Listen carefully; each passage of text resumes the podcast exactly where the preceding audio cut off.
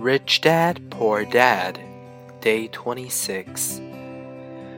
As he climbed into his pickup truck outside his convenience store, Rich Dad said, Keep working, boys, but the sooner you forget about the needing a paycheck, the easier your adult life will be. Keep using your brain, work for free, and soon your mind will show you ways of making money far beyond what I could ever pay you. You will see things that other people never see.